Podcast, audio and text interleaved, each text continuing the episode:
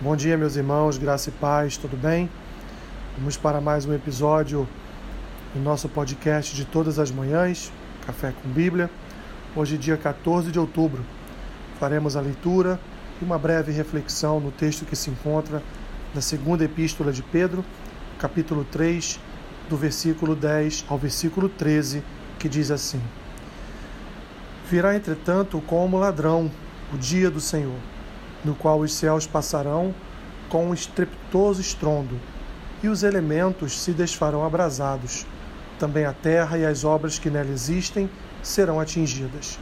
Visto que todas essas coisas hão de ser assim desfeitas, deveis ser tais como os que vivem em santo procedimento e piedade, esperando e apressando a vinda do dia de Deus, por causa do qual os céus incendiados serão desfeitos e os elementos abrasados se derreterão. Nós, porém, segundo a sua promessa, esperamos novos céus e nova terra, nos quais habita justiça. Iniciando, meus irmãos, pelo fim. Essa é a nossa esperança. Esse é o motivo pelo qual nós perseveramos todos os dias.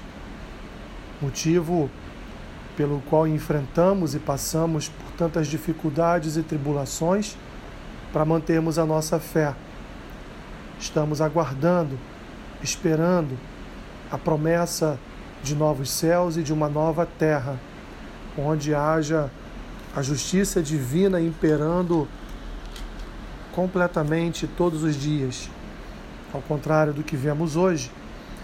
Pedro, meus irmãos, na sua segunda epístola, capítulo 3, ele descreve a vinda do Senhor e o significado da sua vinda. E ele então, a partir do versículo 10, diz como será o dia do Senhor, como ele chama aqui, o dia do juízo, como chama algumas passagens no Antigo Testamento. Os céus passarão com estrepitoso estrondo. Nem imaginamos, meus irmãos, o que seria um, um estrepitoso estrondo.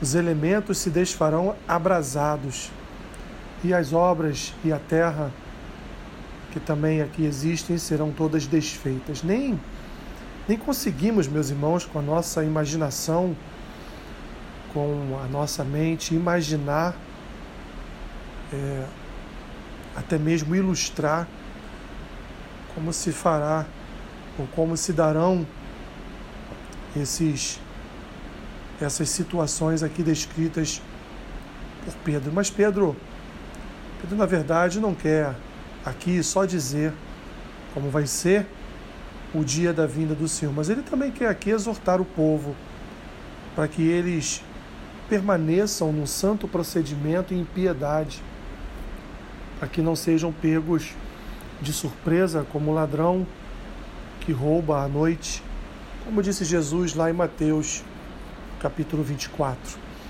Precisamos todos os dias, meus irmãos, nos encontrarmos, nos acharmos preparados para este dia, porque nós não sabemos os tempos, nós não sabemos as épocas, nós não sabemos o dia que isso pode acontecer. Mas o que sabemos, meus irmãos, é que será um dia de um estrepitoso estrondo, em que tudo será desfeito, em que todas as obras da terra deixarão de existir, serão todas atingidas.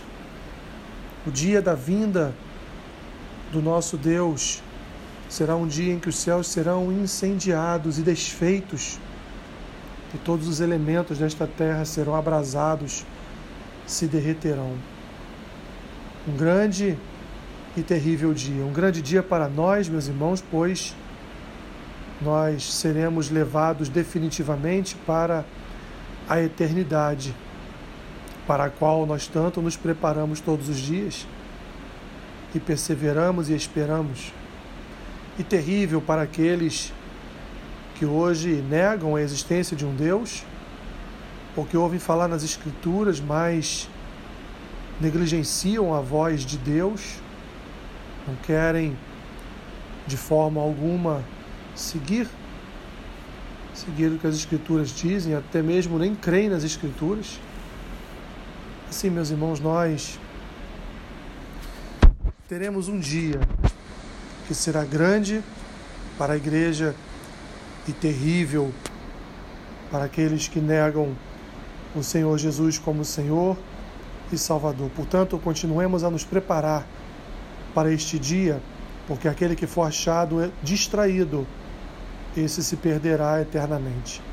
Mas os que perseverarem até o fim, aqueles que permanecerem santos e fiéis, esses herdarão, herdarão a coroa de justiça, herdarão o galardão na eternidade.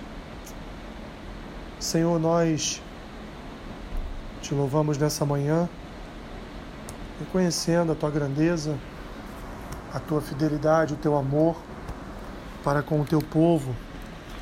Obrigado, Senhor, porque nós não somos enganados. Só só aqueles que estão distraídos e que negligenciam a tua mensagem, Senhor, é que serão pegos de surpresa no grande e terrível dia do Senhor.